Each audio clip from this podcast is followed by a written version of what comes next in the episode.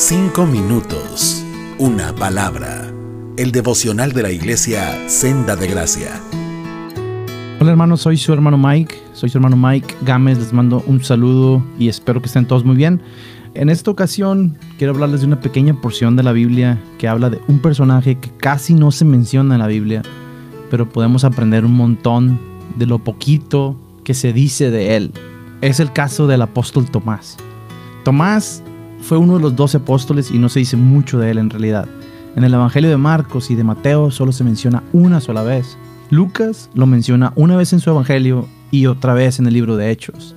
Y el Evangelio de Juan lo menciona ocho veces solamente.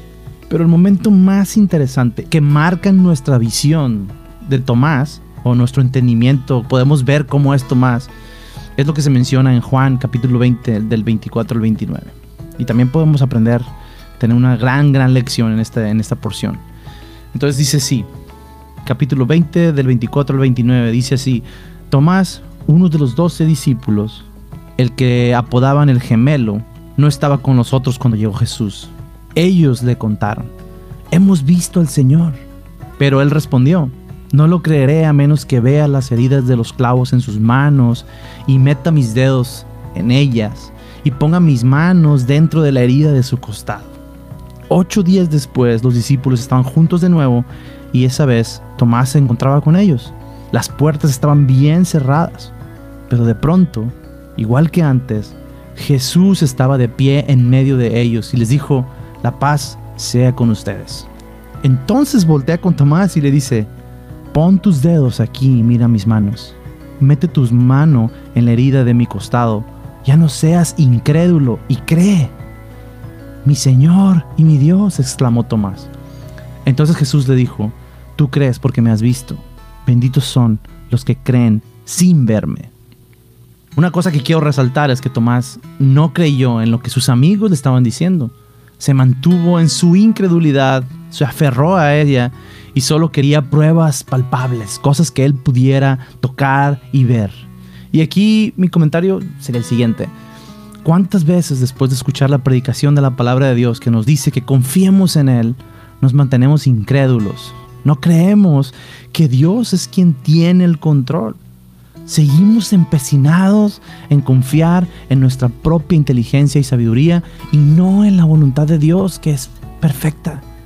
Actuamos como Tomás, queriendo ver los resultados sin confiar plenamente en Jesús. Y no solo eso, no solo eso, después de ver las maravillas, las muchas maravillas de Jesús, nos mantenemos en esa incredulidad.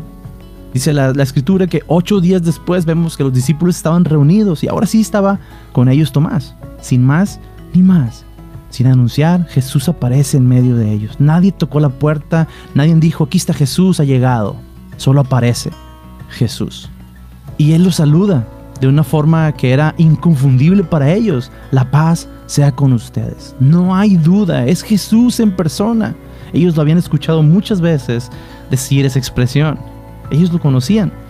Y Jesús voltea a Tomás y le dice, pon tu dedo aquí y mira mis manos. Mete tu mano en la herida de mi costado. Ya no seas incrédulo, cree. Cree. En vez de regañar a Tomás, yo más bien veo que es una expresión de gracia, de amor enorme y le dice, ya no seas incrédulo. Estoy aquí frente a ti, te estoy mostrando lo que quieres ver. Cree. Deja de confiar en ti. Confía en mí, en la salvación que traigo a, tus a tu vida. La salvación que traigo al mundo entero.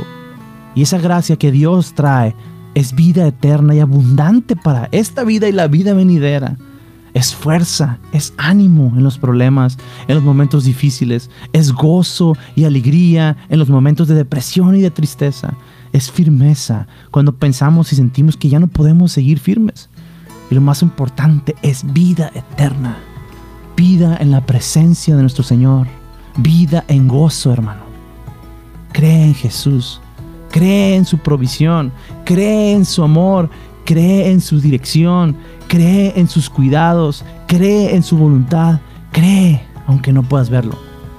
Dejemos nuestra incredulidad y actuemos como hijos de Dios que confían en su Señor y aunque no podamos ver ni palpar con nuestras manos ni con nuestros ojos, podemos creer en Él aunque no lo veamos. Hermano, cree. Te mando un saludo y espero que estés muy bien. Que Dios te bendiga. Cinco minutos. Una palabra